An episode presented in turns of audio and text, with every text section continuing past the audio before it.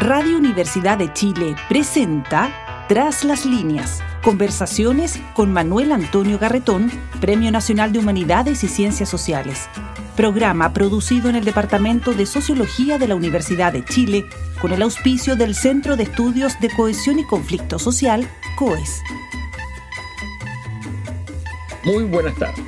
Bienvenidas y bienvenidos a Tras las líneas, el programa semanal del Departamento de Sociología de la Universidad de Chile, auspiciado también por el Centro de Estudios de Cohesión y Conflicto Social, el COES, en que eh, revisamos eh, desde la perspectiva de las ciencias sociales los problemas que nos afectan como humanidad, como comunidad política, como personas. Eh, como digo, siempre desde esa perspectiva particular de las ciencias sociales.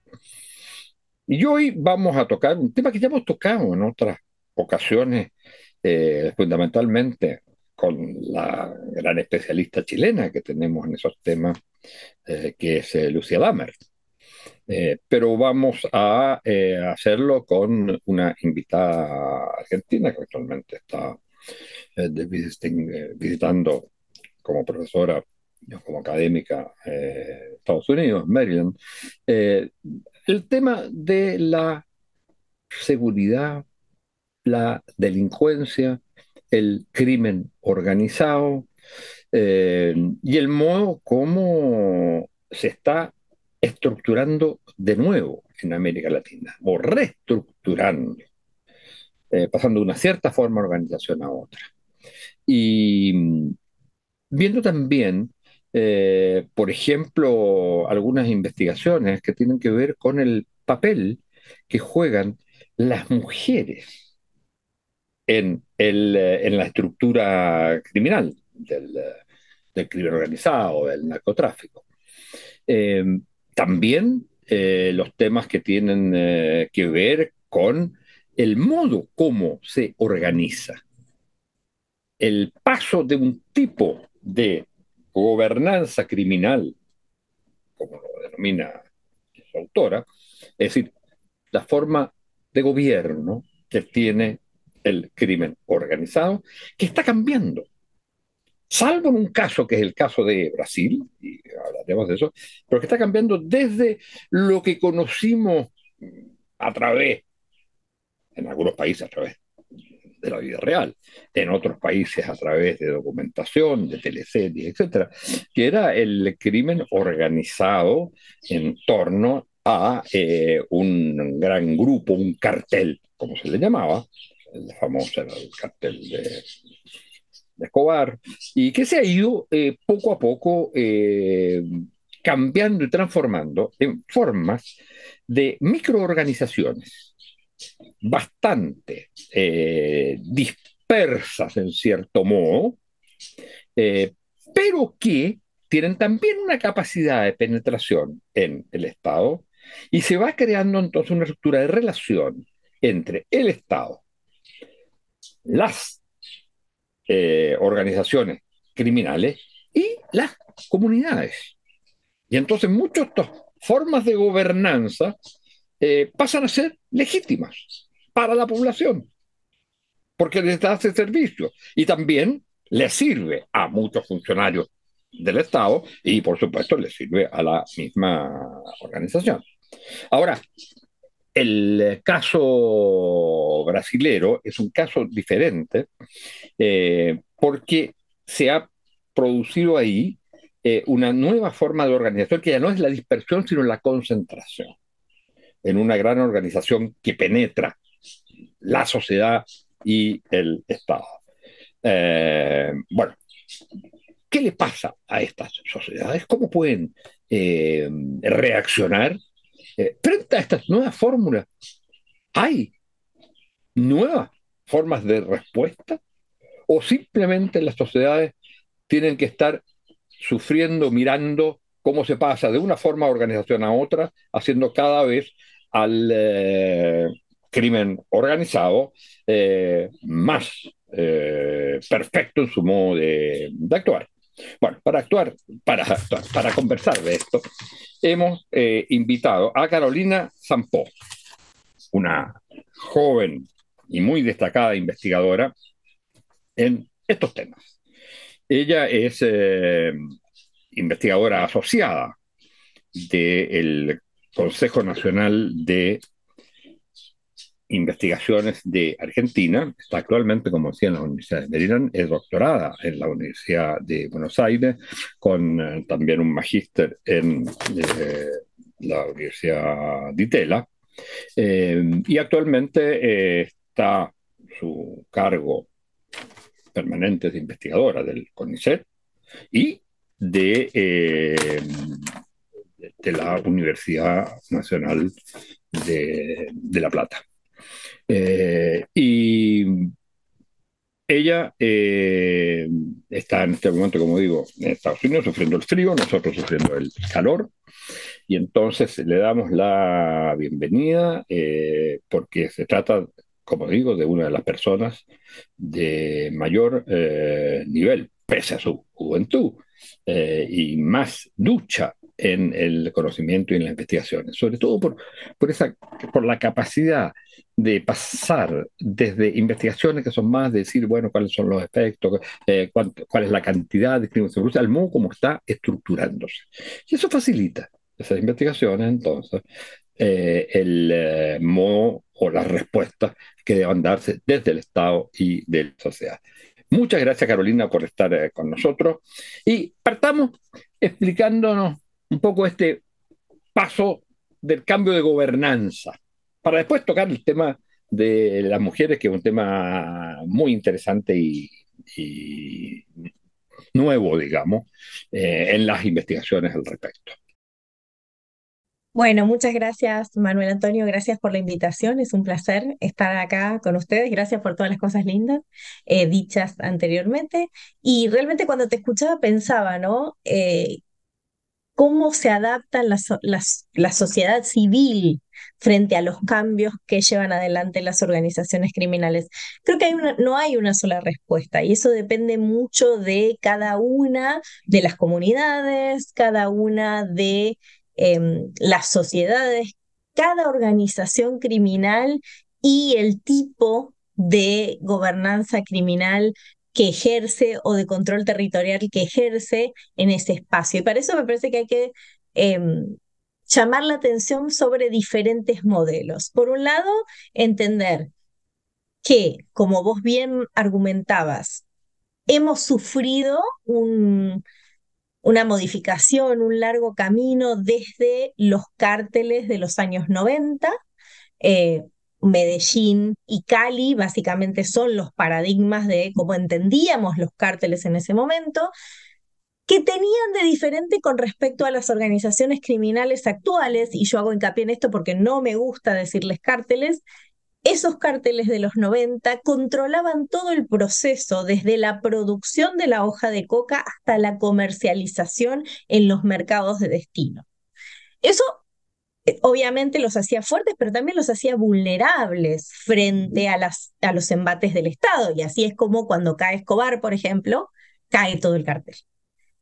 Las organizaciones criminales aprendieron de eso y empezaron a fragmentarse paulatinamente, pero lo cierto es que pasaron a ser primero organizaciones que llamaríamos intermedias hoy, a ser organizaciones cada vez más fragmentadas, que controlan algunos pasos de la cadena productiva. Algunos se encargan de la distribución, algunos se cargan de la logística, algunos se, cargan de la comercialización y así sucesivamente. Y a partir del rol que tienen dentro de esta cadena productiva, se relacionan de una forma o de la otra con las comunidades, con la sociedad civil. Como decías es un gran cartel, pero que no tiene la, la forma de un cartel propiamente tal porque no tienen un mando, sino que se, insertan estos distintos grupos dentro de, una gran, de un sistema. Yo creo que tú le das un nombre a esa, a esa fórmula más general que, que tiene. Es un, eh, sistema de redes, digamos, ¿no? Donde lo que tenemos son redes que cooperan entre sí. No, por supuesto que no todas cooperan con todas, eso también hace falta decirlo. Eh, no necesariamente, por eso es que tenemos dos grandes organizaciones en... Eh, perdón, empresa transnacional era la palabra que tú utilizabas. Exactamente, son empresas transnacionales, efectivamente, porque además el objetivo de estas grandes empresas ilegales, eh, transnacionales, es generar ganancia. Es su único objetivo. Y el cómo generan ganancia, obviamente no tiene ningún límite porque no hay cuestiones morales en el medio. La única, eh, el único pero, como decíamos al principio en la pre-charla, es el primero comando de capital, el PCC brasileño, que parece haber ido a contramano de lo que hacen o de lo que hicieron el resto de las organizaciones criminales y desde el 2016 hasta este momento ha pasado por un proceso de concentración de poder eh, abarcando no solamente diversos estados de Brasil, hoy está presente en todos los estados brasileños, incluida el Brasilia, la capital, sino que también ha pasado por un proceso de transnacionalización, ha convertido a Paraguay en su hub de distribución, está presente en Bolivia, hace incursiones en algunos otros países latinoamericanos y hay reportes recientes de que tiene eh, presencia cada vez más importante en países europeos, por ejemplo, en Portugal, en Francia, en España. Y esto obviamente preocupa porque habla de la magnitud del negocio que estamos hablando. Ahora, la organización criminal, el PSC, tiene como particularidad que ejerce esta gobernanza criminal que básicamente implica que puede establecer un orden alternativo al propuesto por el Estado a partir de la provisión de bienes y servicios en aquellos espacios donde el Estado no es capaz de proveerlos. Y en el caso de Brasil esto se da, paradójicamente, en las cárceles, que debería ser uno de los bastiones del Estado y sin embargo no lo es. Porque hay tantas carencias, hay sobrepoblación, hay falta de insumos básicos, que son las organizaciones criminales las que terminan tomando el control. Eso estaba pasando, eso está, está pasando en muchos otros países. Así es. Eh, y, no solo me imagino eh, a través de esta fórmula del, eh, de una empresa general, sino también en la otra fórmula que es la más expandida, en la que tú señalabas para los otros países, también se, se hace presente esto. Absolutamente, las cárceles hace muchos años ya, y en esto el primero comando de capital y su Em, enemigo a nivel eh, local, que es el Comando Vermelho. Los dos surgen de las prisiones, de prisiones eh, de máxima seguridad, y se desarrollan. Pero estamos hablando de un proceso que comienza a fines de los años 70, principios de los años 80. O sea que hoy estamos viendo la evolución de esas organizaciones criminales. En otros casos, eh, podemos hablar de miles de casos en nuestra región. Eh, se me viene a la cabeza el caso de Ecuador reciente, el tren de Aragua en Venezuela, eh, hablar de las maras en El Salvador. Todos han tenido o han utilizado a las prisiones como centros indispensables para expandir de alguna manera estos modelos de criminalidad, utilizar las cárceles como escuelas del crimen, ¿no? Perdón, es claro que son eh, todas organizaciones criminales, pero son todas de narcotráfico o, o, no. Las maras, por ejemplo, ¿no lo son? No. Eh, eh, está buenísima la pregunta y me encanta que me la hayas hecho porque yo soy una fiel defensora de decir que las maras, por ejemplo, no son crimen organizado desde mi perspectiva, porque tienen un objetivo eh, más vinculado a la pertenencia, a la identificación, aun cuando eso no quiere decir que no trabajen para otras estructuras criminales. Pero en cuanto a su objetivo, como decíamos al principio, las maras no tienen como único objetivo el alcanzar la ganancia, eh, el alcanzar el profit, ¿no? Sino esta idea de pertenecer, de em, no estar más marginalizados, no estar más, más, excluidos, no ser discriminados. Entonces hay una, toda una cuestión social. Pero tampoco son todas, tampoco son todas de, no solo la diferencia de las mares, pero eh, tampoco son todas, o todas están ligadas al narcotráfico, o hay otras formas de crimen organizado. Exacto. Bueno, hay Por eso yo siempre digo, crimen organizado es como el gran paraguas. Para, para nosotros los latinoamericanos, el crimen organizado no es una forma particular de cometer delitos, sino eh, un gran delito que puede tener distintas formas. ¿Y esto qué quiere decir? Puedo tener, eh, puedo conseguir esta ganancia de forma ilícita a través de distintos negocios. ¿Cuáles son algunos de los más conocidos en nuestra región? ¿Por qué siempre hablamos de narcotráfico? Porque como América Latina es el único capaz de el único espacio territorial capaz de producir cocaína y la cocaína es tan demandada a nivel mundial, es el negocio más importante de la región. Pero con la cocaína, con el tráfico ilegal de cocaína, también tenemos, por ejemplo, em, tala de árboles, por ejemplo, tenemos em, minería ilegal, tenemos pesca, ¿no? ilegal, indiscriminada, tenemos contrabando, algo de lo que no se habla mucho, que en nuestros países está muy aceptado socialmente, pero sigue siendo un delito y sigue siendo eh, un delito vinculado a las organizaciones transnacionales. Tráfico de armas. Pero, por ejemplo, el caso de Brasil, el caso del, ¿cómo se llama el primer... Eh, primero comando de capital. El primer comando de capital, ese. Eh, que pareciera ser eh, de lo más importante en esta nueva, en, esta forma distinta al resto de América Latina de ir, de ir reorganizando el eh, crimen. Eh, ¿Trabaja solo en narcotráfico o no? ¿O, también tiene diversificada su, su tarea? Exactamente, tiene diversificado su portfolio de actividades, literalmente así. Eh, exactamente. Empieza, de hecho, como una organización criminal que organiza grandes asaltos. No sé si se acuerdan, hace relativamente poco, y digo, serán unos seis años, siete años, y llevaron adelante en Ciudad del Este un ataque a Prosegur donde robaron millones de reales en su momento, eh, un ataque además bastante violento. Pero digamos, además de la, lo que tiene en particular es que en los últimos años Brasil se ha convertido en el segundo consumidor mundial de cocaína y es un gran consumidor de marihuana. Entonces, la droga es un negocio muy lucrativo en el caso de Brasil y dentro de las cárceles en particular, mucho más.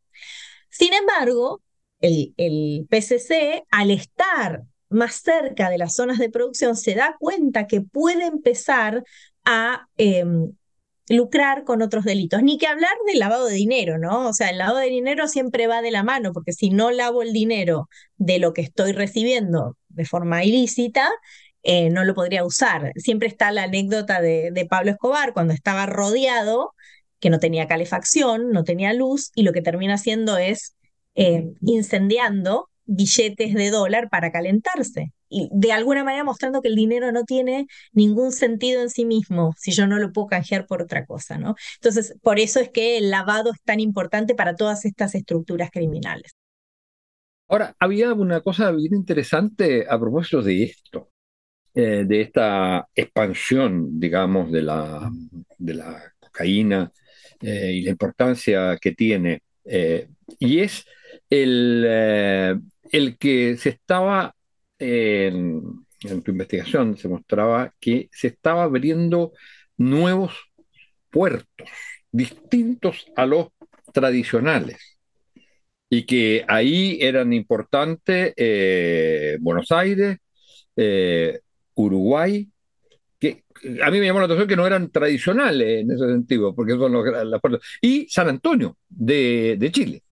Sí, así es. Nosotros hicimos con Valesca Troncoso un trabajo donde pudimos mostrar la importancia de estos tres puertos, pero no es excluyente, o sea, no quiere decir que no haya otros puertos de nuestros países, especialmente en el caso de Chile y de Argentina, que estén siendo utilizados como puertos de salida de cocaína, que son considerados no tradicionales porque tradicionalmente la cocaína salía de los países productores, básicamente que son Colombia, Perú y Bolivia, que no tiene salida al mar y que necesita utilizar. Ah, te refieres a los países, lo tradicional te refiere a los países, a los puertos de los países los cuales salía.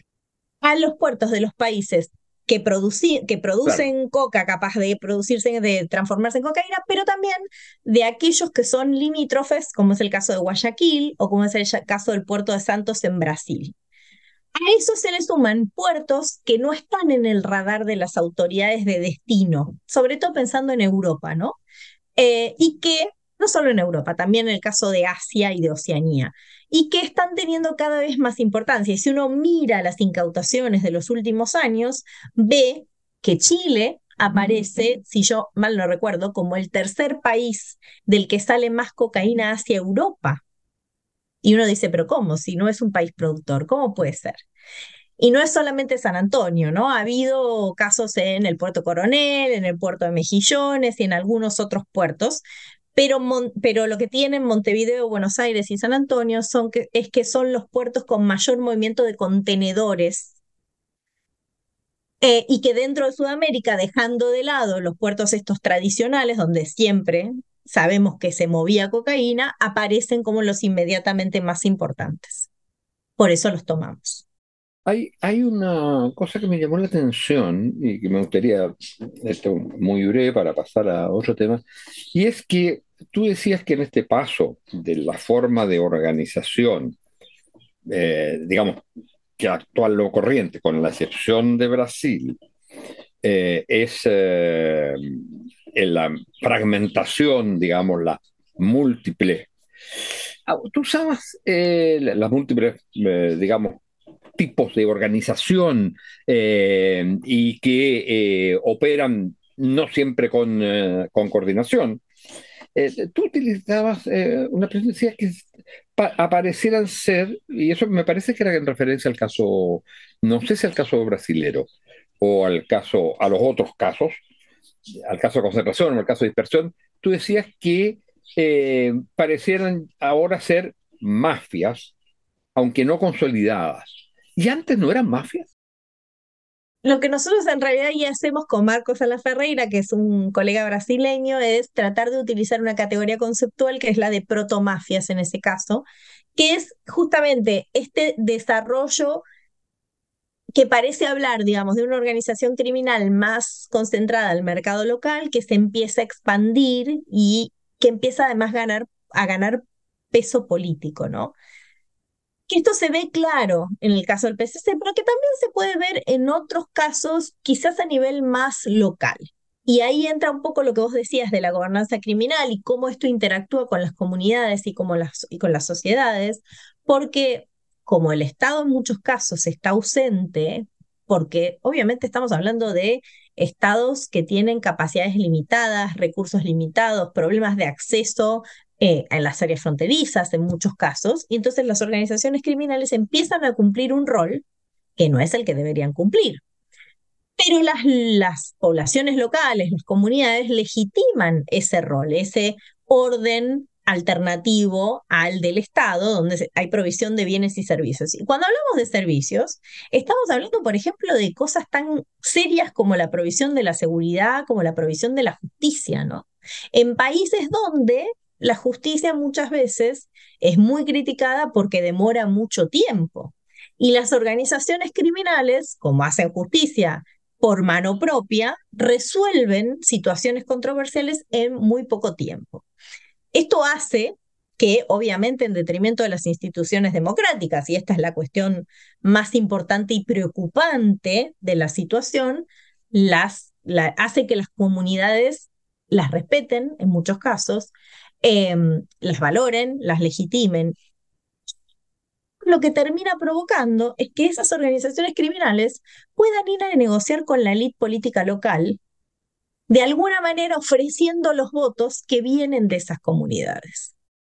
Y eso hace entonces, eh, eh, genera, digamos, la triple alianza, por decirlo así. Exactamente, o sea, y lo que tiene de, de complejo o por lo menos uno de, una de las aristas que tiene de complejas, es que las comunidades terminan siendo rehenes, pero sin darse cuenta que son rehenes en muchos casos. Hablábamos con colegas brasileños, ¿no? Recién lo mencionaba Marcos. Eh, porque en líneas generales, cuando están presentes las organizaciones criminales grandes, no hay crímenes pequeños, no hay robos, no hay hurtos, eh, por ahí no hay secuestros, pero hay otras otros crímenes que son preocupantes, como pueden ser desapariciones, como pueden ser asesinatos, como pueden ser reclutamiento forzoso, si hablamos del caso de México. Eh, entonces hay otras cosas por, preocuparse, pero el crimen mm, cotidiano al que estamos más acostumbrados los latinoamericanos desaparece. Entonces hay una aparente calma que no necesariamente significa que haya paz. Ahora, vamos al, al otro tema, antes de ver un poco cuáles son las salidas posibles, pero al tema de la investigación eh, sobre el rol de las eh, mujeres en la organización criminal y cómo ahí se produce una paradoja. Sí, o sea, lo que nosotras con Valesca Troncoso nuevamente y Antonella Paparini hicimos un, un estudio eh, que involucró entrevistas, pero que también involucró relevamiento de prensa y de sentencias eh, judiciales en América Latina. Lo primero que hay que decir es que hay muy pocos datos, que muchos de los países no publican sus datos. Em, no es el caso de Chile debo decir que el, portal de transparencia funciona bastante bien, el acceso al sistema judicial funciona bastante bien, no es el caso de Estados Unidos, en las Américas, y Estados Unidos es uno de los grandes, eh, si se quiere, em, estados que juzgan a muchas de estas mujeres que han estado involucradas de diferentes maneras con las criminales. Pero dicho esto, con todos los límites que hay para la información, hemos podido llegar, por lo menos preliminarmente, a la conclusión de que si bien a las mujeres no se las identifica claramente como actores criminales, en algunos casos sí eso pasa, pero eh, se las juzga y se las condena más livianamente. Y en muchos casos esa condena más liviana está vinculada a cómo se las ve desde la sociedad se las ve como madres, se las ve como mujeres que tienen que em, educar no solamente a sus hijos, sino a, todos aquellos que los rodean y a contenerlos. Y entonces se pierde el foco de que puedan ser violentas, de que puedan ser criminales. Eh, de alguna manera, ese pensamiento sesgado que viene de la cultura patriarcal, patriarcal hace que sea difícil identificar que las mujeres tienen agencia, pueden construir poder y pueden ejercer autoridad en contextos en los que uno lo primero que hace es pensar en un hombre, ¿no? Cuando uno piensa en quién es la cabeza de una organización criminal, es difícil que se le venga a la cabeza una mujer. Y eso tiene que ver con cómo nosotros vemos el mundo. Y, entonces la, paradoja es que el eh, prejuicio que hay en esa materia favorece la mayor, digamos, eh, em, inimputabilidad de las, eh, de, las mujeres, lo que es francamente un fenómeno bastante, bastante notable. ¿Hay, hay más investigaciones sobre eso? Hay algunas, no hay muchas. Eh, hay algunas en otras regiones. Eh, hay colegas, em, por ejemplo, en Filia Alum en, en, Gran Bretaña, que hace muchos años que viene trabajando este tema, sobre todo vinculado a eh, las mujeres en las mafias italianas. Y después, en, en el caso de Estados Unidos, está Ellen Carey, que sabe muchísimo de mujeres en organización de tráfico de drogas y que ha hecho un estudio histórico demostrando que las mujeres siempre estuvieron ahí, que desde por lo menos 1920 se puede rastrear a mujeres ejerciendo agencia y poder en lugares centrales y, sin embargo, las autoridades han tenido problemas para identificarlas, para condenarlas, para sentenciarlas y para encarcelarlas. Bueno, mira, la, tenemos que ir cerrando. La última cuestión es, bueno, frente a las tendencias actuales que, se han señalado a través de esta conversación, eh, ¿qué salidas hay? Es distinto combatir, me imagino, un cartel. No digo que sea más fácil, no, es distinto combatir un cartel eh, de eh, combatir a una especie de empresa transnacional o de combatir a en múltiples organizaciones con diversas formas de relación con el Estado y con las comunidades, lo que tiende a darles alguna forma de legitimación. Sí, eh, absolutamente. ¿Piensas tú cuáles serían, desde el punto de vista de, lo que tú has, estudiado, eh, cuáles serían los tres o cuatro puntos como centrales para enfrentar el problema de hoy del crimen organizado, o, lo que tú llamas esta nueva forma de gobernanza de la organización criminal en, en América Latina? Para mí lo primero principal es incrementar los niveles de concientización en la sociedad civil sobre el daño que el crimen organizado hace en las personas, en las comunidades y en, los, en la democracia, ¿no? en las instituciones estatales.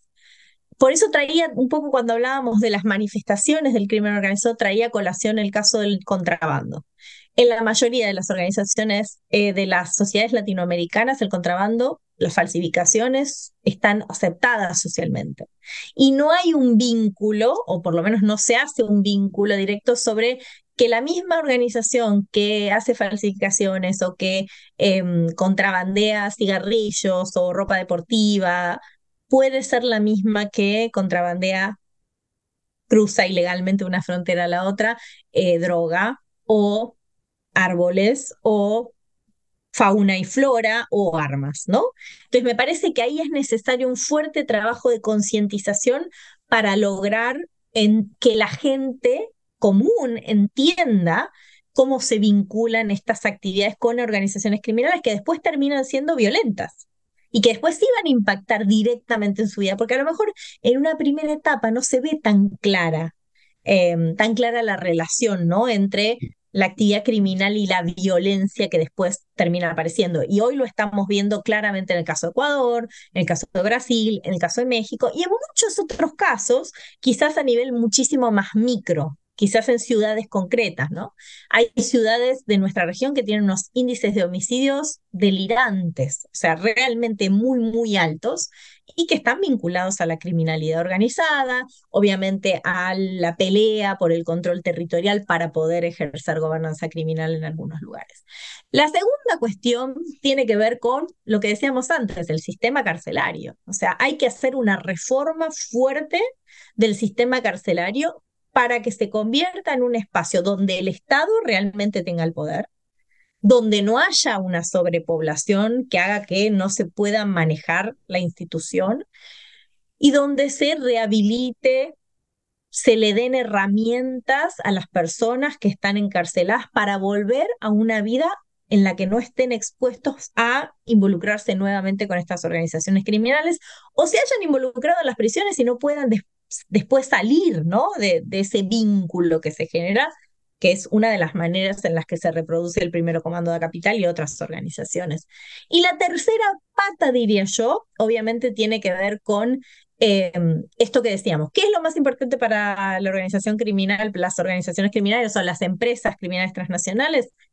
El dinero la ganancia. Bueno, hay que ir por eso. Hay que ir a congelar cuentas, a expropiar propiedades y utilizarlas para fines públicos. Eh, esto, en esto Colombia, por ejemplo, tiene muchísima experiencia. Eh, en Argentina, desde la ley de extinción de dominio, se ha mejorado la situación y, y, y la cuarta y la más importante, que no me la quiero olvidar porque la doy por sentada, es la cooperación internacional. Si no hay cooperación, es imposible combatir al crimen organizado transnacional. Necesitamos entre todos los estados de la región y extrarregionales que están involucrados a través de esta cadena de valor que hablábamos cuando hablábamos, por ejemplo, de eh, la venta de narcotráfico, de, de, narcóticos, pero también puede ser de oro o de, o de lo que fuere que esté siendo movido ilícitamente. Si no cooperamos no vamos a poder nunca vencer al crimen organizado, porque ellos sí cooperan, que es lo que decíamos antes. Ellos funcionan como redes, entonces esta idea de necesitamos una red para vencer a otra red. Claro, y por ejemplo, en el, caso, uno de los temas que tocaba, de conocimiento de la trayectoria del dinero, de la investigación de la trayectoria del dinero, bueno, por ejemplo, en el caso chileno todavía hay un debate sobre la cuestión del secreto bancario. Y, es curioso, que los sectores que se oponen, eh, se supone que son los que no debieran hacerlo, como muchos, digamos, sectores empresariales que, claro, puede no convenirle a ellos, pero obviamente les es mucho peor que eso exista para eh, la competencia, llamémosle desleal, o sea, la competencia que viene de, del mundo criminal. Bueno, muchas, muchas gracias, Carolina, porque ha sido excelente esta enseñanza de lo que ocurre, este panorama general y muy completo de lo que ocurre con el crimen organizado, con las nuevas formas de organización, y también la última, eh, la última intervención sobre cuáles son las pistas para eh, intentar revertir esta situación. Muchas gracias. Y muchas gracias, a, ustedes, Y señores auditores, y les invitamos a nuestra última eh, reunión eh, para el eh, próximo martes. Muchas gracias. Radio Universidad de Chile presentó Tras las líneas, conversaciones con Manuel Antonio Garretón, Premio Nacional de Humanidades y Ciencias Sociales. Programa producido en el Departamento de Sociología de la Universidad de Chile con el auspicio del Centro de Estudios de Cohesión y Conflicto Social, COES.